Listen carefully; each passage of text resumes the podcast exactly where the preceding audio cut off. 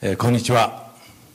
ようこそおいでくださいました。島田と申します、えー昨日おとといとこの前に出てくるのは何の躊躇もなく出てきたんですけれども今本当に清らかなあの小学生の歌声の後でこんな汚れた大人が出てきていいのかなと、まあ、そんな思いで聞いておりました、えー実は私は何十年か前やはり同じ三育小学校で学んでおりました。私が学んだ三育小学校は入学した時が全員で14人。卒業する時は大きくなりまして全校生徒で26人でした。でその小さな学校で学んでえそしてそれここから一般の公立の高中学校に行き高校に行き途中で三育の高校にまた転校してえそれから一般の大学に行ってまた三育のカレッジで学ぶというふうな、まあ、一般と三育と行ったり来たりしてるんですがその中でも三育小学校で学んだことは生涯の宝になっています。小さな学校ですけれども人間が生きることにおいて一番大切なことをあの時期教えていただいたのではないかというふうに思っています。私の2つ下にいたのが鈴木信春先生です、えーやはり同じ小さな小学校で学びました。そして今ここで本当に子どもたちに大切なことを伝えてくださっていることを心から感謝したいと思います、えー講演会の最後のお話になります、えー再臨本当の命への道。神様が私たちに与えたかった本当の命。そこへ行く道がキリストの再臨なんです。でこれはほとんどの人が日本に住むほとんどの人が知らない事実です。イエス・キリストが再びこの地上においでになる。1回目最初のアドベントはよく私たちの知っているクリスマスの物語です。2020年前キリストがこの地上にあの馬小屋に生まれたという物語。もうこれは日本人はみんな知っていて12月24日クリスマスイブになると、まあ、実際そんな寒い時にキリストは生まれたわけではないんですがその日になるとクリスマスツリーが飾られて街ではクリスマスキャロルが流れてそしてクリスマスのバーゲンセールが始まってみんな何やらわからないけれどもキリストがどうも生まれてそのお誕生日らしいということはみんな知っています。ただそのキリストがもう一回この地上に帰ってくるんだと聖書は言うんです。で今日はそのことをお話ししたいと思っています。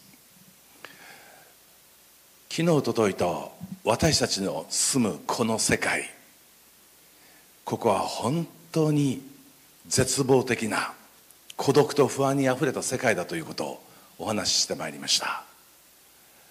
もう私たちいろんな人生をそれぞれに歩んでますけれども100%幸せ。100%問題なし。そういう人は誰一人いないと思います。健康的な問題を抱えていたり経済的な問題を抱えていたり人間関係の問題を抱えていたりいろいろな問題の中に私たちは生きています。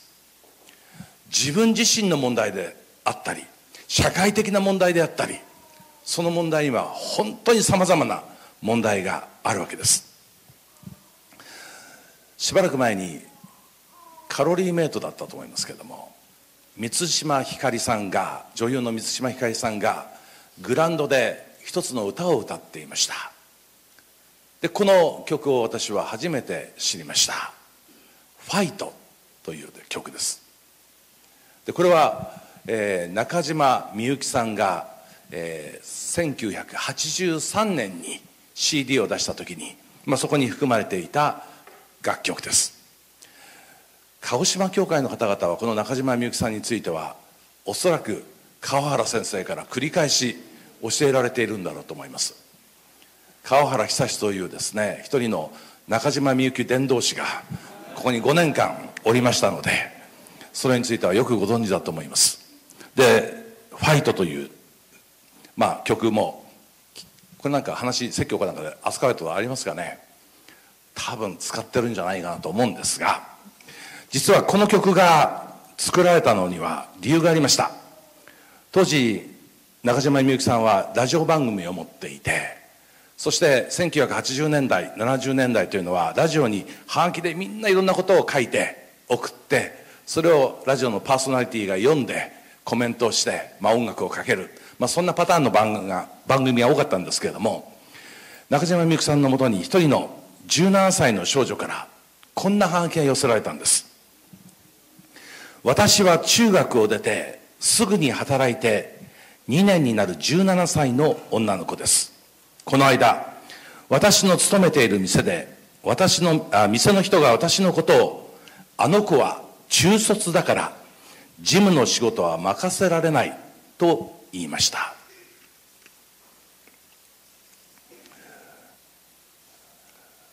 私悔しかった。悔しくて悔しくて泣きたかった。中卒のどこが悪い？と言いたかった。私だって高校行きたかった。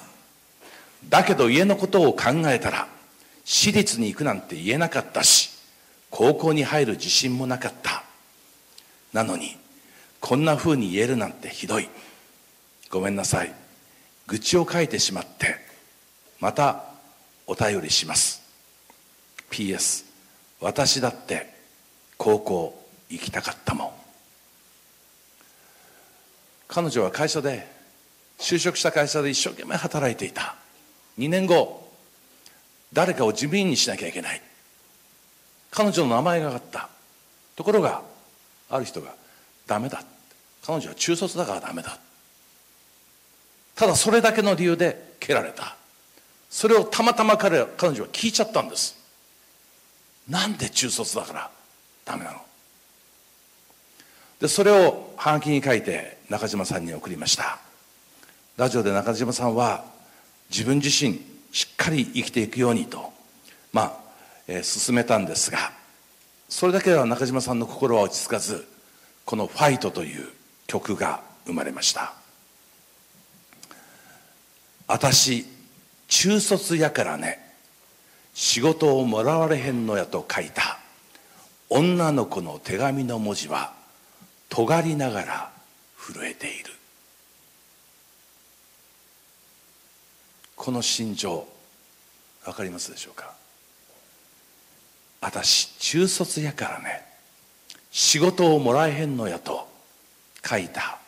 女の子の手紙の文字は尖りながら震えている。日本は学歴社会。そう言われて久しい中卒だけでは。本当に社会から置いてけぼりにされていく。男の子たち。ガキのくせにと頬を打たれ。少年たちの目が年を取る。悔しさを握りしめすぎた拳の中爪が突き刺さる。中卒で働き始めた少年たち。ガキのくせにと大人から頬を立たれ反抗的な少年の目がだんだん年を取っていく。諦めていくんです。どうせ中卒だから。悔しさを握りしめすぎた拳の中爪が突き刺さる。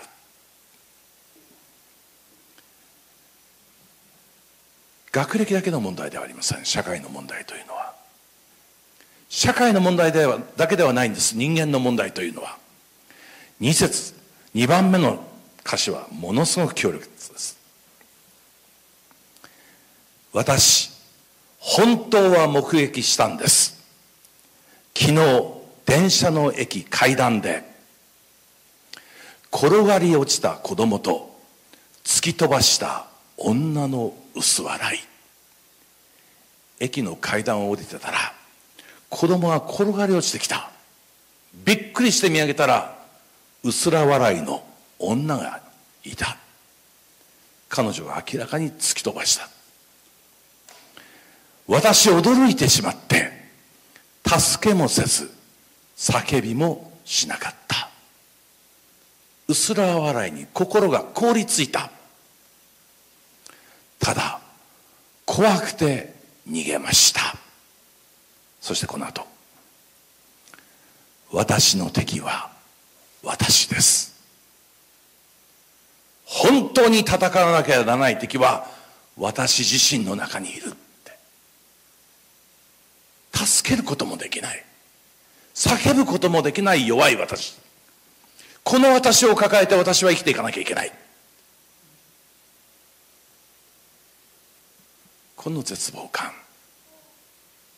そしてこの弱さの中に私たちは生きている。で中島さんは「ファイト。戦う君の歌を戦わないやつらが笑うだろう」一生懸命その自分を何とか変えようと戦えば戦わないやつは笑うだろうお前の苦しみ悲しみ痛みを分からないやつらは笑うだろう。ファイト。冷たい水の中を冷たい世間の水の中を震えながらそれでも登っていけ。というのはこのファイトという応援歌なんです。私たちの住む現実の世界私たちの生きている現実の自分というものを見事に歌っているような気がいたします。第二次世界大戦の時ドイツナチスが壮大な実験場を作ったといいます。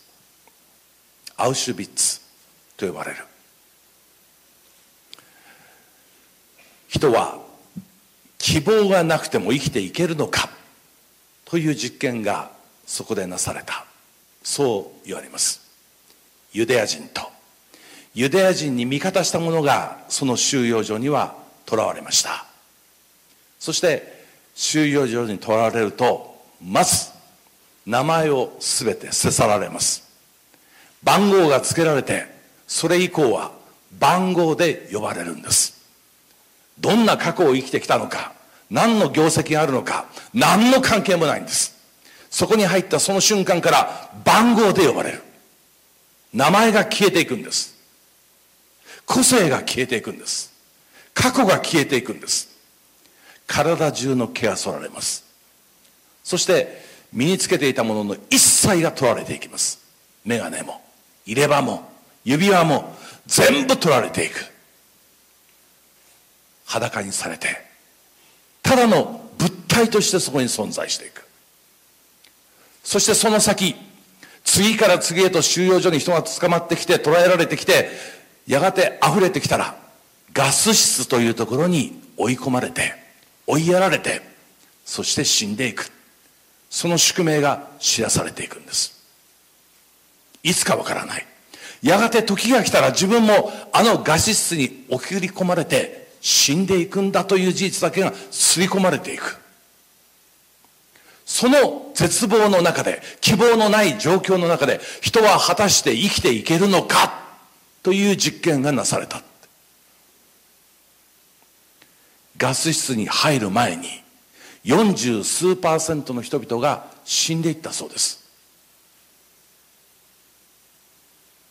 自ら命を絶ったり心と体が衰弱してそのまま死んでいったり希望がなければ人は生きていけないんだって。そのことが明確に分かるような実験場だった。そこに一人のユダヤ人の精神科医が放り込まれました。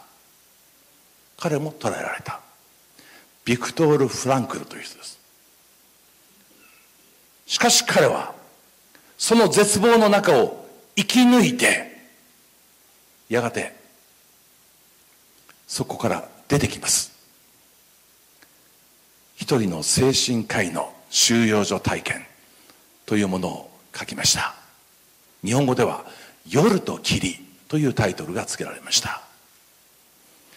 そしてその「夜と霧」の中でフランクルは希望なきところにあってなお希望を持ち続けた者たちだけが生き延びたっていうんです。彼もそう。希望を持ち続けた続けたんです。全く希望がないように思われるその収容所の中で彼は希望を持ち続けたんです。どんな希望でしょうか。彼が体験記の中で二人の人がもう死にたい。自殺したい。相談を受ける。その時彼が返した言葉。あなたを待っている人はいないのか。あなたにはまだやり遂げていない仕事はないのか。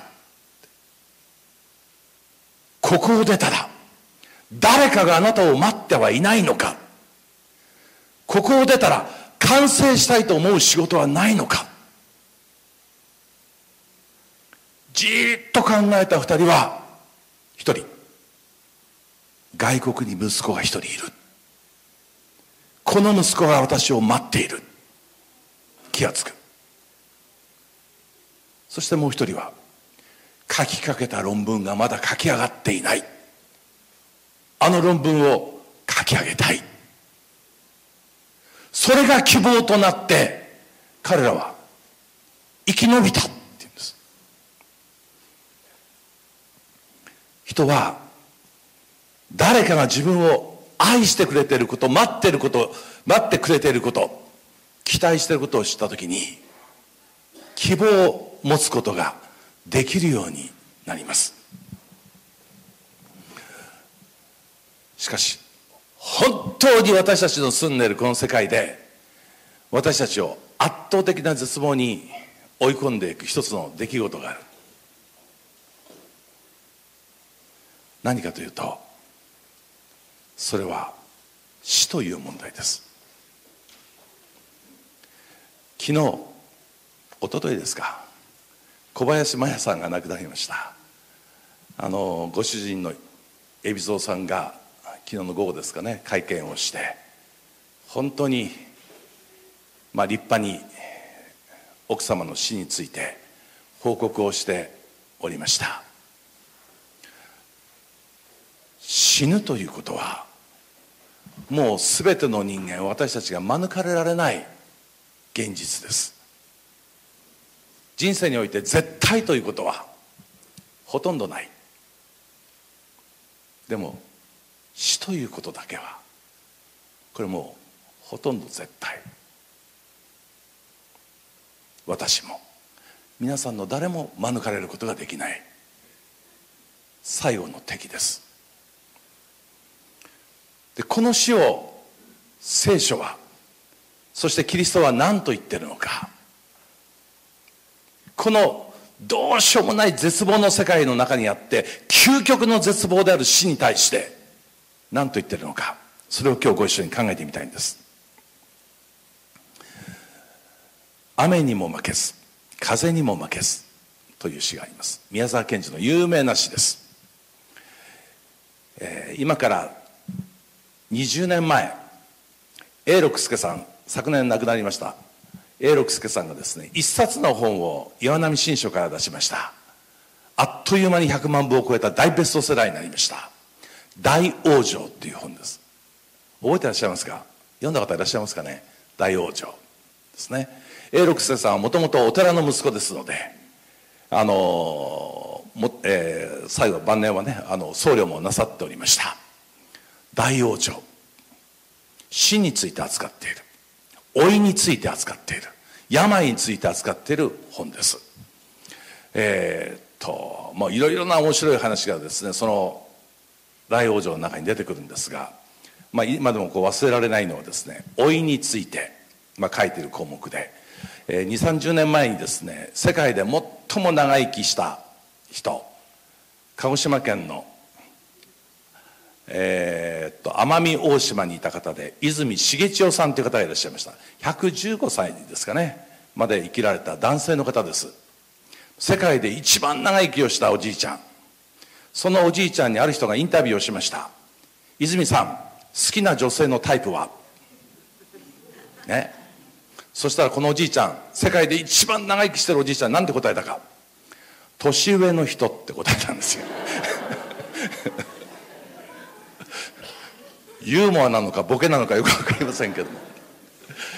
世界で一番長生きしてるおじいちゃんが年上の人が好きなんで。ですね。まあ、そんなエピソードがたくさん書かれてる本なんですがその中で一番扱いたかったのは大往生大いに言って生きると書く大往生死の問題です。永六関さんがなぜ死の問題について考え始めたか。それはある時上海の日本人小学校を訪ねた時だったそうです。廊下を歩いておりましたら、まあ、この三育小学校の廊下にもたくさん生徒さんの描いた絵とか習字だとか作品が飾ってありますね。そういうものを見ながらですね廊下を歩いていたそうです。そしたらこの詩が貼ってあった。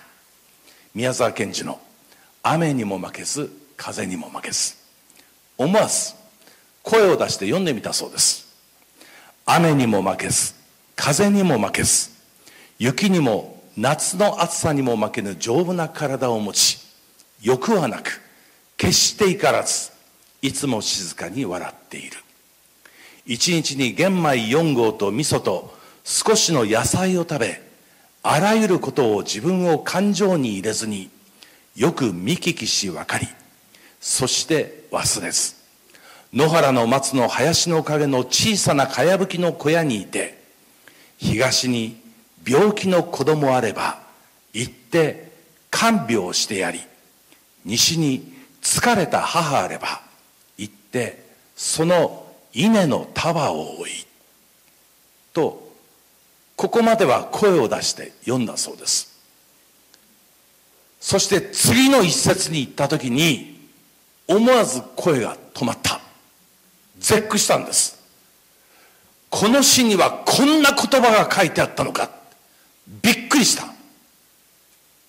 何ですかこの次に来る言葉。覚えてます？東西と来てますから次南なんですよ。東西南北でこの詩は言ってるんですがこう書いてあった。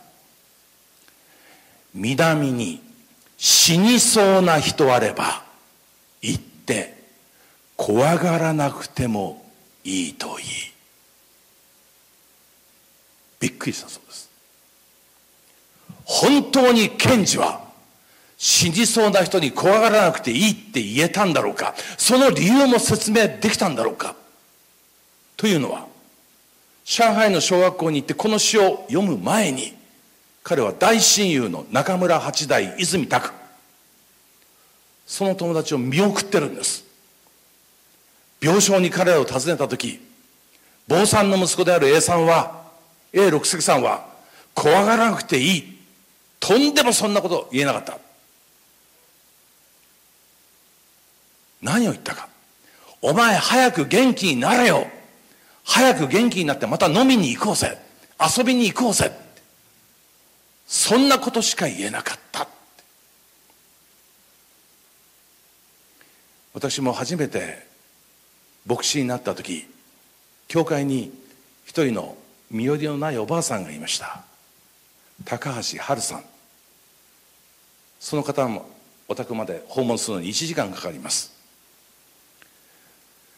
訪問して初めてのご挨拶をしてそれから月に一遍訪問を続けておりました。ある時お尋ねしたらいなかったんです。もう明らかにいない。しばらくいない雰囲気。やがて連絡を受けました。うちの病院に入院しています。来てください。病院に行きました。末期の肝臓がんでした。もう顔が真っ黄色でした。彼女は普段から心臓が弱い心臓が弱いと言ってたので心臓の病気かなと思ったら心臓ではなくてがんでした。体中にいろんな線がつながれて人工呼吸をしてはあはあはあ行くと苦しそうなんです。新米の牧師はその病室に入ると怖くて怖くてもうすぐお祈りをしてそそくさと帰ってきました。高橋さん大丈夫ですか？大丈夫ですよ。元気になりましょうね。お祈りしますからね。さささっとお祈りをしてまた来ますよ。って帰る。いる間に死んだらどうしようって。怖くて仕方がない。そんなことを繰り返していた。である時訪問したら高橋さんが意識がありました。先生最後の言葉です。書いてください。もう紙と鉛筆を出して大丈夫です。言ってください。何ですか？一粒の麦が地に落ちて死ななければ一粒のままである。もし落ちて死ねばたくさんの実を結ぶ。その聖書の言葉を死のとこから彼女は叫んだんです。私は必死にその言葉を聖書にあ紙に書き留めました。分かりました高橋さん。お祈りしますねって。お祈りして。またすぐ帰ってくる。はあよかった。いつまで持つだろうって。訪問の回数を増やしていきました。毎日のように通い始めた。ある日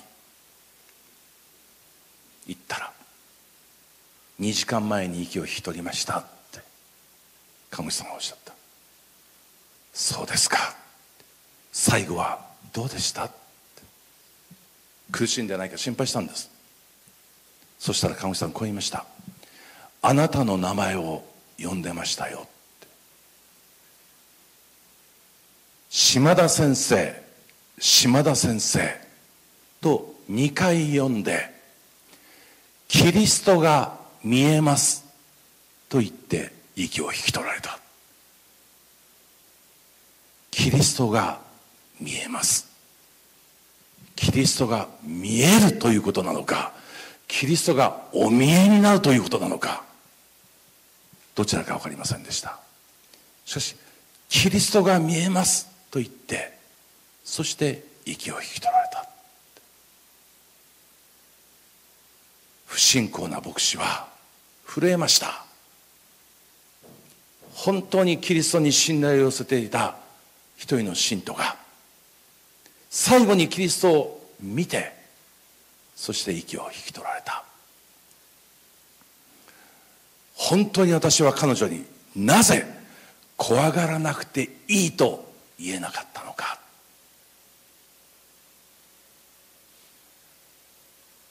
この悔いが私の牧師生活の原点となっています。キリストが見えると言われた。高橋さんがそう言ったイエス・キリストはこう言われました。私は復活であり命である。私を信じる者は死んでも生きる。これはイエス・キリストの愛する三人兄弟がベタニアという村に住んでいました。その三人兄弟の末の弟ラザロ。マルタマリアという二人のお姉さん。その下にラザロという弟がいてこの弟が病気で死んでしまったんです。4日目。もう絶対に死人がよみがえらないと言われる4日目になってキリストが初めてその家を訪ねました。マルタがお姉さんのマルタが泣きつきます。先生もしあなたがいてくれれば弟ラザロは死ななくて済んだのにどうして来てくれなかった？もっと早く来てくれなかった？そのお姉さんに向かってイエスは言われた。私は復活よみがえりであり命である。私を信じる者は死んでも生きる。この私は活であるというのはどういうことかというと私は自分自身復活する力を持っている。これが第一の意味。そして第二。私は私を信じる者を復活させる力を持っている。この二つの意味を持って私は復活である。とキリストは宣言された。なぜなら命そのものだからです。妹のマリアに連れられてキリストはラザロの墓の前に立ちます。その時聖書は非常に珍しい言葉イエスは涙を流されたって書いてある。聖書の中にイエスの涙というのはここにしかはっきりと書かれているところはないんです。人が死んだその現実の前でイエスは涙を流された。その涙を流した理由を彼は憤り心を震わせてそして涙を流された。って書いてある。人が死ぬことに対してイエス・キリストは怒っておられた。なぜ？本来神が人間を作った時に人間に命を与えた時にそこには永遠の命を与えたんです。死ぬことのない命を与えたんです。命の元である神につながっている限り人間は死ななくて済んだんです。その世界に罪が侵入者侵入という字は門構えに馬と書きます。暴れ馬が門から飛び込んでくる。説明はつかない。とにかく罪というものがこの世界にやってきてそして人間は神から手を離してしまった。神に背を向けた。その時さまざまな涙がさまざまな悩みが悲しみが苦しみがこの人間の世界に入ってきました。中でも一番の敵が死でした。死ぬはずのないそのような存在として作った人間が今死んでいる。愛する者が死んでいく。キリストは震えるほどの怒りを持って涙を流された。そしてラザロの墓の石を取り除けラザロよ出てこい!叫ぶと墓からラザロが出てきた。ラザロの復活の物語です。新約聖書のヨハネ福音書の11章というところにその物語が出てそしてこのラザロのよみがえりの物語はキリストを信じる者が再びよみがえる。一度は死んだとしても必ずよみがえる。その印の出来事として聖書は記録してるんです。初代教会が最初のキリスト教が一番強調して伝えたことイエス・キリストの十字架は私たちの罪をあがなうための身代わりの死であった。ということ。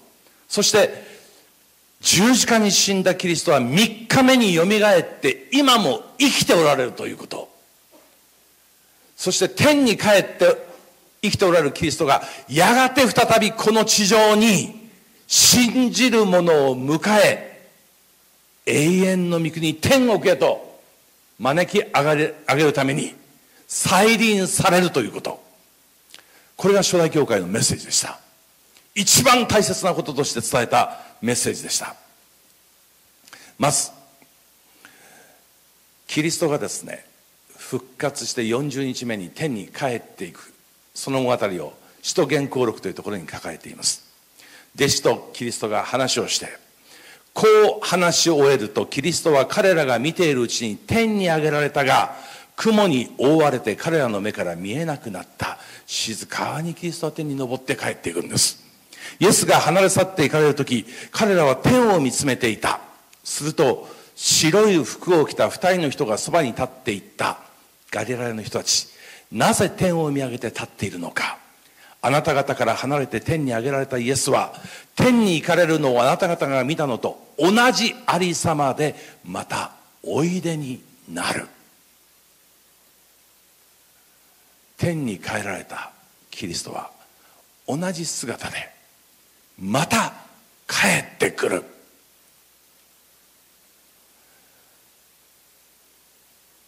この希望に弟子たちは変えられたんです。イエス・キリストが十字架に捕らえられた時に十字架にかけられるために捕まった時に弟子たちはみんな怖くて逃げ去りました。でイエス・キリストなんか知らないって拒否した。ところが復活のキリストに出会ってキリストがまた天に昇ったキリストが帰ってくることを信じた時に弟子たちは全く違う人間として作り変えられてイエス・キリストは復活して生きておられてまた帰ってくるんだってみんなに伝えたんです。勇気を持ってはっきりと語り始めました。キリスト教というですね宗教そしてまたクリスチャンという私たちはですねちょっと日本人の理性では考えられないことを本当に信じてるんですね。十字架にかかったイエス・キリスト犯罪者としてローマ帝国から処罰されたイエス・キリストは実は神の子であり救い主であり3日目によみがえってそして天に帰られてまたおいでになるというちょっと考えると口頭向けとも思えるようなこのことを私たちは事実として真実として信じているんです。でそうでないと我々の生きてる人生が一体何なのかということが分からなくなる。ぜひ聖書を学んでください。この講演会の後この不思議なことをまともに信じている牧師や教会が鹿児島にたくさんいますからその方々からどうしてそんなことが信じられるのか一体聖書は何と言ってるのか確認していただきたいと思います。キリストはまたおいでになると天使が言いました。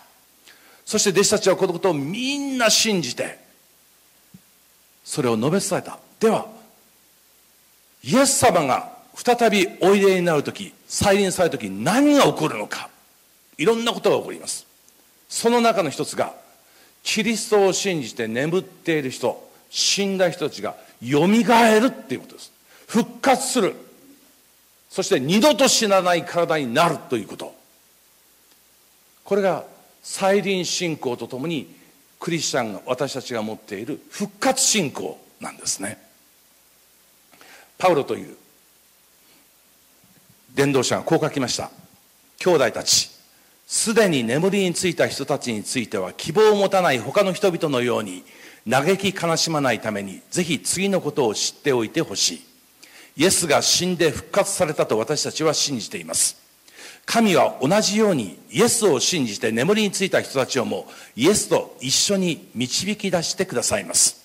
主の言葉に基づいて次のことを伝えます。主が来られる日まで生き残る私たちが眠りについた人たちよりも先になることは決してありません。すなわち合図の号令がかかり大天使の声が聞こえて神のラッパが鳴り響くと主ご自身が天から下ってこられます、ね、再臨です。天から帰ってこられます。するとキリストに結ばれた死んだ人たちがキリストを信じて死んだ人たちがまず最初に復活しそれから私たち生きてキリストの再臨を迎える者が空中で主と出会うために彼らと一緒に雲に包まれて引き上げられます。このようにして私たちはいつまでも主と共にいることになります。いつまでも永遠に主と共にいることになります。ですから今述べた言葉によって互いに励まし合いなさい。この地上の死が本当の終わりじゃないんだよキリストが再臨された時に新しい二度と死ぬことのない体によみがえるんだよそのことをもって互いに慰め合いなさい。聖書によればキリストが来られた時に復活した体というのは身長も体重もあるいはあの顔形も変わりはありませんけれども全ての病は癒されています。何の病気もない。もう眼鏡の必要もありません。もう虫歯もないでしょう。ね。まあ太ったままかもしれないですね。ちょっと痩せてうまい復活したいなと思います。もう少しハンサムになって生まれたいなとも思うんですが新しく生まれ変わった命というのはコンプレックスが何もないので比較してどうのこうのって思いが消えていく。個性がもうそのまま輝いてただ感謝と賛美です。永遠の命によみがえった感謝とそして神様に対する賛美だけがあふれていく。でこの復活の思想イエス・キリストの再臨の思想これが私たちの教会セブンス・デー・アドベンチスト教会の大切なメッセージなんです。昨日安息についてお話ししました。セブンス・デー第7日目安息日。もうこれは神様が私たち一人一人に命を与えてくださった。私たちを作ってくださった記念の日だとお話ししました。もう一つアドベンティスト。セブンスデーアドベンティストのアドベンティストはアドベントキリストの降臨。とりわけ再び来られる再臨を待ち望むものっていう意味です。今私がお話ししているイエス・キリスト。天に帰られたイエス・キリストが再びやって来られてその時にイエスに結ばれている者イエスを信じている者はみんなよみがえって復活して永遠の命を得ることができる。天国に行くことができるということを私たちは真面目に信じてアドベンチストって名乗ってるんです。1991年から3年間アメリカのカリフォルニアの日本人協会で牧師をさせていただきました。ある時高橋さんという信徒の方から夜お電話がありました。先生私たちの友達に哲代さんっていう方がいらっしゃるんですがその哲代さんのところに行ってお祈りをしていただけませんか？事情を聞くと哲代さんは大阪からやってきた元気なおばちゃん。でも体調がどうも良くないというので病院に行って検査をしてそしてその検査結果を今日聞いてきた。アメリカですからもうストレートに告知します。あなたは末期がん。余命3ヶ月。さすがに元気なおばちゃんもはっきりと言われてショックを受けて友達に電話をかけまくった。その一人が私たちの教会員の高橋さんだったんです。でその高橋さんがじゃあうちの教会の牧師さんに来てお祈りしてもらいましょうかって言ったら藁にもすがる思いでぜひお願いしますって話になって私に電話がかかってきたわけです。次の日私は全く聖書を開いたこともないキリスト教の木の字も知らないこの哲代さんに何をどう話そうか。考えながら祈りながら家に行きました。しかしはっきりしてるのはこの人の命があと3ヶ月ということです。この短い期間に大切なことを知ってもらわなきゃいけない。大切なことを信じてもらわなきゃいけない。家に行くと小柄なアメリカ人のご主人が犬を抱えながら出てきてひょこっと私に頭をさ下げるとすすっと外へ出て行きました。アメリカ人にしたら珍しくシャイな人だなと思ったんですがいやアメリカ人にもいろんなタイプがいるからと後で言われました。で哲代さんに挨拶をしてお話をしたのは哲代さん。簡単には信じることはできないかもしれませんがこの宇宙には全てを作られた神様がいます。その神様が愛によって大宇宙を作り大自然を作りこの地球を作りそして人間一人一人に命を与えてくださいました。ところがこの人間が神に背を向けたために神から命の神から手を離したために皆死ななければならない運命を追うようになりました。この死ぬべき人間を救うために神様は2000年前一人子イエス・キリストをこの地上に送りそしてキリストが人間の死の代わりにご自身が死んでくださって肉体は一度死んだとしてもその霊は二度と死ぬことのない体と復活させさせるために十字架に死んでくださいました。イエス・キリストを信じる者は必ずよみがえります。そして二度と死ぬことのない涙も痛みも悲しみもない天国へ行くことができると聖書は約束しています。聖書の創世記から黙示録までダーッと15分ぐらいでお話したんですね。びっくりするようにしてはあお祈りしましょうね。お願いします。お祈りをしました。ありがとうございます。ってお礼を言われて帰ったんですがその晩高橋さんから電話がかかってきて「先生哲代さんがもう来なくていいって言ってます」っ てもう初めて聞く話にびっくりしちゃった。なんてバカなことこの人言ってんだろうって。多分思われたんだと思います。クリスチャンって本当バカだなって。しかし10日ぐらい経ってまた高橋さんからお電話がありました。先生哲代さんがまた来て祈ってくださいと言ってますあいいんだもっと上手に話さなきゃと思いながらですね。ただ本当に今彼女のここにあるのは死への恐れです。人間はなぜ死を怖がるんでしょうか。死んどきって痛いかもしれない。苦しいかもしれない。死に伴う苦しみに対する恐れがあります。そして二つ目に愛する者たちとの別れです。えー、っと小林真央真央さんでしたっけ？亡くなった。もう本当にご主人や子供たちを置いて死んでいく。もう母親としてはたまらなかったと思います。その苦しみ恐れ。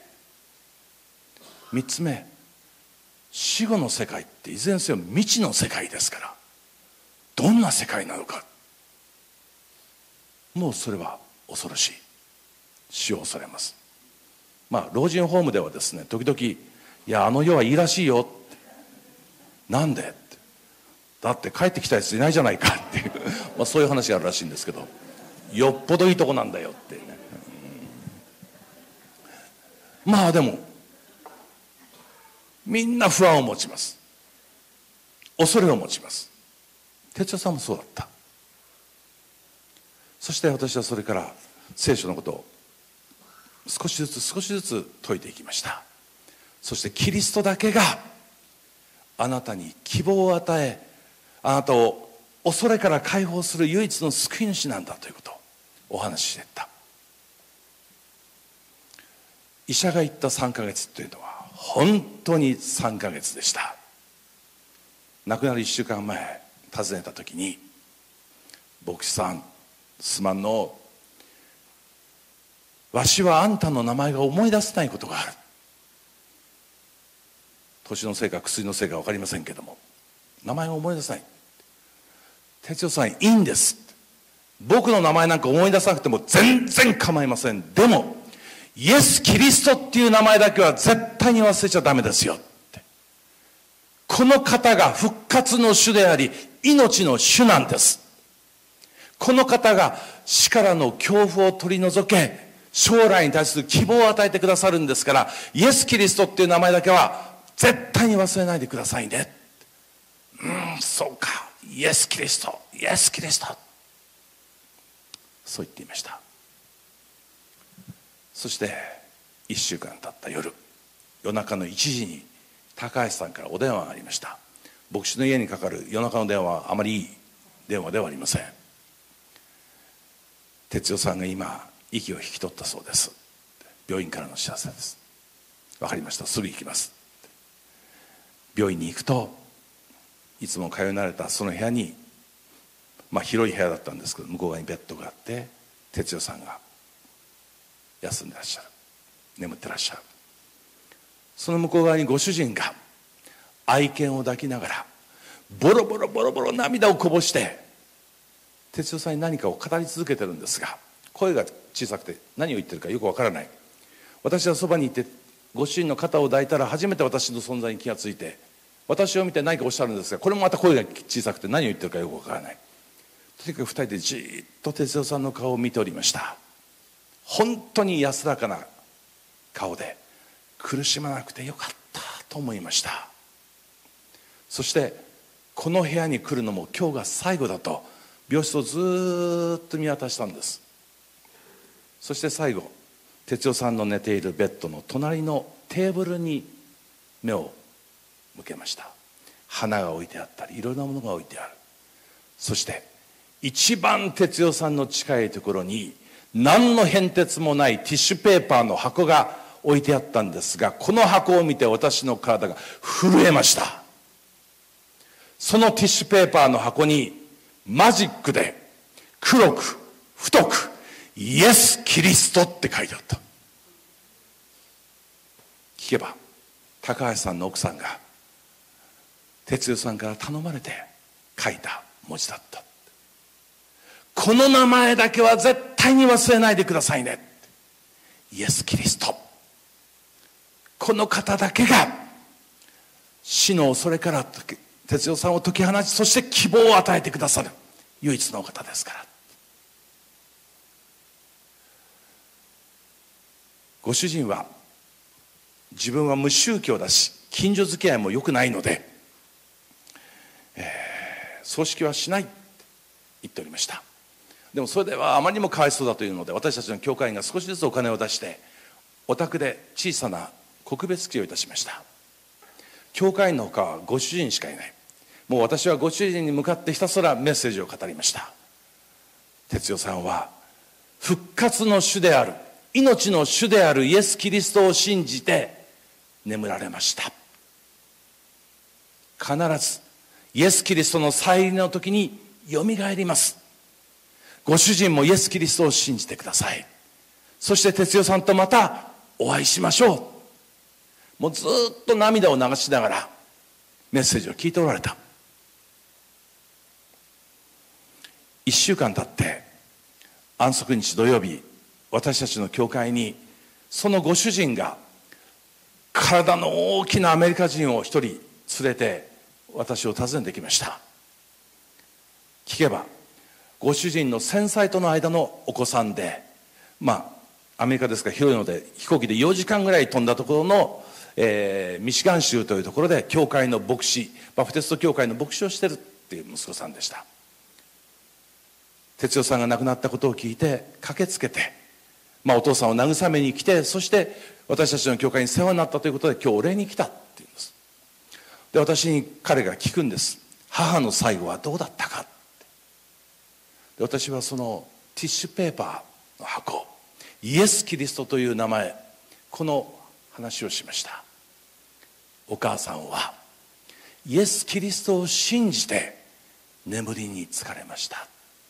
きっと天国で会えますよって言ったらその体の大きなアメリカ人がですねこの体の小さな日本人の体を抱きしめてもう背中をバシバシバシものすごい勢いでサンキューサンキューサンキュー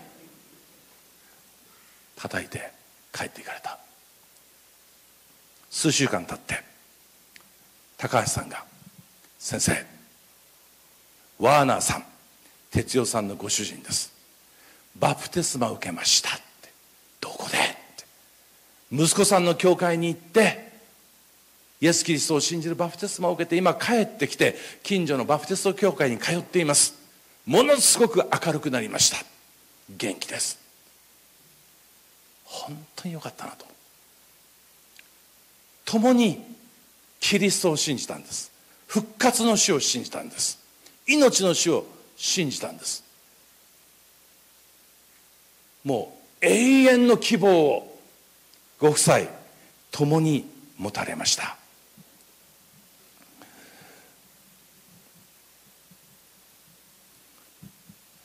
ヨハネ黙示録聖書の最後のところにこういう言葉があります。以上すべて証しする方これイエス・キリストのことです。が言われる。しかり私はすぐに来る。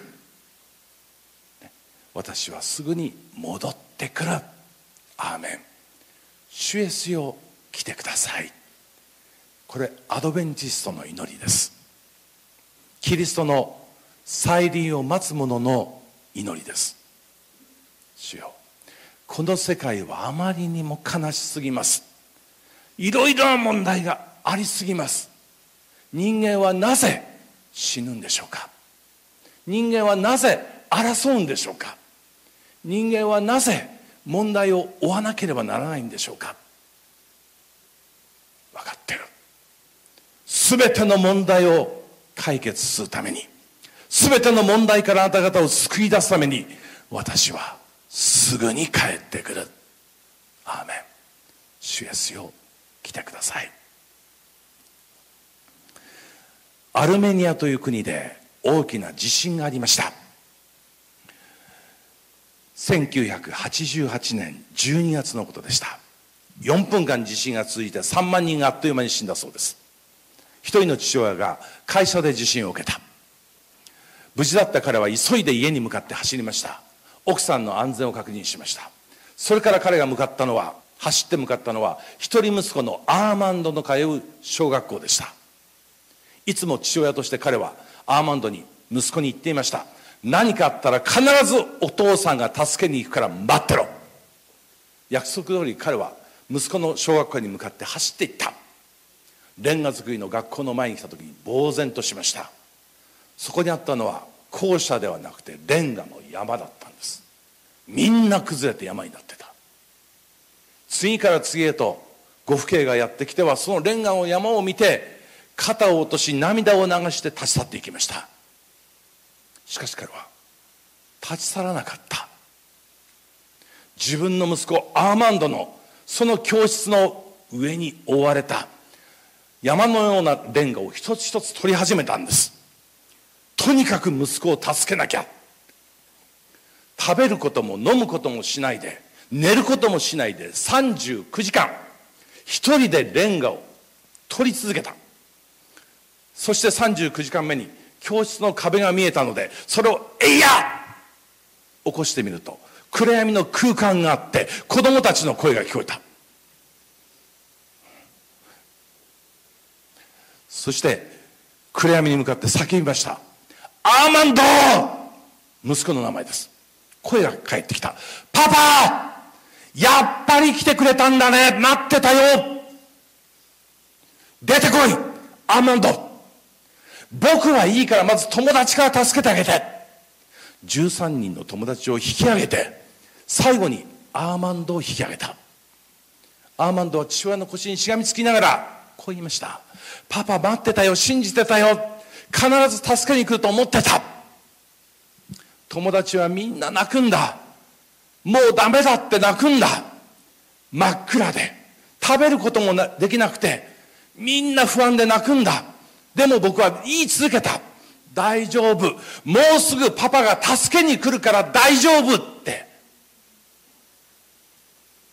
そう。イエス・キリストが、もうすぐ、この罪の世界から、闇の世界から、絶望の世界から、私たちを救い出すために、やって来られるんです。しかり、私はすぐに来る。これがキリストの約束です私たちの父なる神は私たちが痛みの中にあることを悲しみの中にあることを苦しみの中にあることを冷ややかな目で眺めてはおられない。そういう神ではありません。広島で高校の教師をやっていた時に1年だけこう女子寮の社官をやったことがありました。でその時に一人の新入生が入ってきまして、えー、その子は中学校時代ずっと不登校だったんです。で、まあ、面接もされて一応合格が出て学校に来ることになったんですがお父さんが非常に心配をされてあの寮の先生と会いたいということでそして、まあ、校長からですね会いに行くようにと言われて、えー、高知駅というところでですねお会いしました。私が出ていったのでびっくりしました。ますみという名前ですからてっきり女だと思ってたんですね。なんせその奥様がますみという名前で同じ字なんです。男が出てきたのでびっくりされたんですがまあとにかく寮の責任者だということでお話をされた。実は面接の時には秘密にしていますいましたが娘は薬をこれだけ飲まないとやっていけませんたくさんの薬を見せてくれました。でもこの薬は娘には持たせられないんです全部飲んでしまうと。娘が危ないのでもう社会の先生が時間通りに与えてくれないと困るんですけどもこんな面倒な子でもいいですか？ということでした。で校長に相談してそれでもとにかく受けようということになって、まあ、その子は入学することになりました。でも3日と空けず全く表情のない顔でやってきては先生帰りたいって言うんです。返した方がいいのか返さない方がいいのか。会う時彼女の主治医に中学校時代かかっていた主治医に会いに行きました。そしたらそんな時は必ず返してくださいということで、まあ、いろいろなアドバイスをいただきました。森下はじめという先生でした。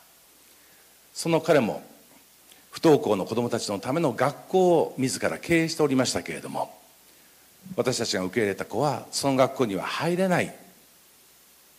そのようなレベルの子だということでした。もうかなりボーダーラインの子だったんですね。で彼女は結局、まあ、1学期だけ私たちの学校にいて2学期からあの学校にはもう帰ってこれなくなりました。お父さんは何度か訪ねてきていろんな話をしてくださったんですが、まあ、彼女はそれで学校には来なくなった。何年か経って私は本屋さんで本を見ていたらこの森下はじめ先生の書いた本があったんです。不登校時から教えられたこと。確かそんなようなタイトルだったと思います。学校に行けない子どもたちから自分が教えられたこと。精神科医として。でその中にこんな一つのエピソードが出ていました。斎藤剛君という一人の少年が中学校から学校に行けなくなりました。彼女が彼が家から出る時は森下先生にカウンセリングに来る時か大好きなゴーカートに乗る時。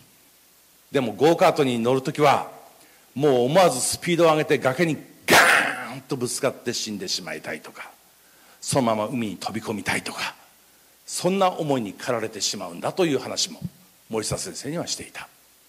そんな彼を一生懸命森下先生支えていたんです。ある日面接の予定もないのにふらりとこの剛君が森下先生のオフィスにやってきて熊の顔のついたキーホルダーをひょいと差し出したそうです。先生これ僕の記念や取っといて。今まで僕みたいな人間を人間扱いしてくれてありがとね。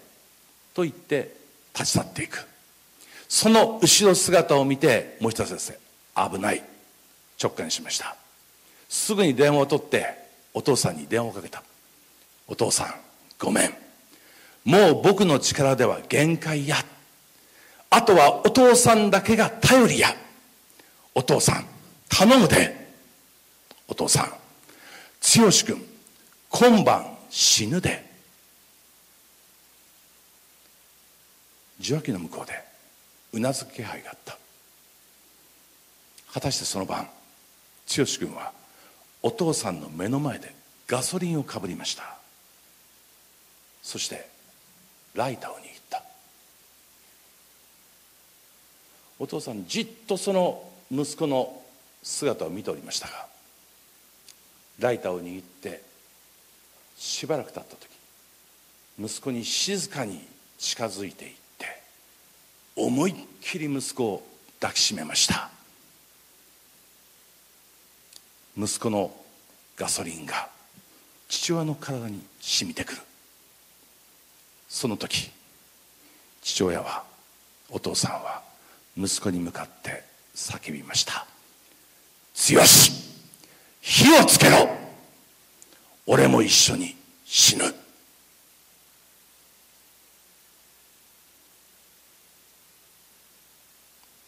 剛君の体がお父さんの腕の中で震え始めましたやがて声を上げて泣き出したお父さんも泣いた親子が声を上げて泣きましたやがて剛君ライターを床に落としました次の日剛君は森下先生に手紙を書きました。自分は今まで自分は生きていてはいけない人間なのだと思ってきました。でも昨日父は僕と一緒に死ぬと言ってくれました。初めて僕は自分が生きていていい人間なのだと思いました。この日を境に変えられる。そして見事にやがて社会復帰していくんです。森下先生は言います。もし問題を抱えた子がいた時に親がするべき覚悟が2つある。1つ目共生の覚悟。共に生きる覚悟。この子とどこまでも一緒に生きていくという覚悟。2つ目教師の覚悟。このことだったら一緒に死んでもいいという覚悟。この2つの覚悟を親が持てた時に子供は確実に変わるって森下先生は書いてる。私たちの父なる神は私たちと共に生きる覚悟を持たれている神様です。そして私たちの父なる神は私たちのためだったら一緒に死んでもいい。いや自分だけ代わりになって何とか私たちを救いたいと考える神様です。誠の父です。その神が一人子イエス・キリストをもう一回この地上に送って永遠の命へと私たちを招こうとしてくださっている。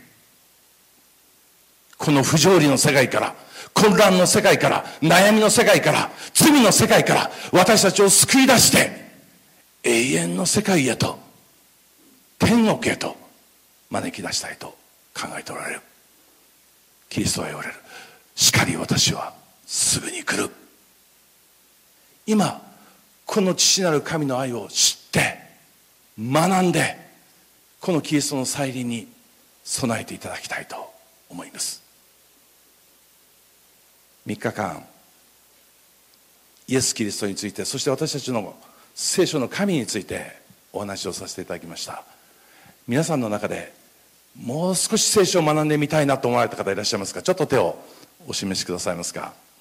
聖書に対して興味を持たれた方関心を持たれた方いらっしゃいますか？遠慮しなくて結構ですよ。はい。ありがとうございます。ありがとうございます。ありがとうございます。ありがとうございます。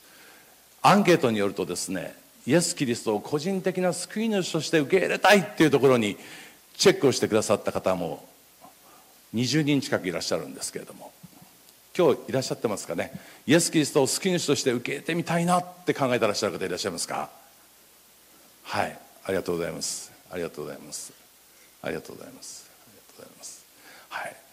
はいありがとうね。お一人お一人が神様の精霊のその導きの中で本当に聖書に書かれている神様の愛神様の真実神様のご計画というものを知っていただくことができたらと思います。どうか。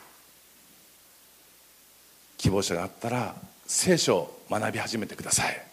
そしてやがていつの日か本当にイエス・キリストを救い主として信じて神様のご永遠の計画の中に永遠の計画の中に命を委ねるものになっていただけたらと思います、えー、皆様方の上に神様の祝福が豊かにありますようにお祈りをさせていただきます、えー、3日間のご清聴心から感謝いたします。ありがとうございました。このメディアはオーディオバースの提供でお送りしました。オーディオバースでは福音を広めるためにお説教やセミナーなどの音声映像の無料配信を行っています。詳しくは http://www.audioverse.org へアクセスしてください。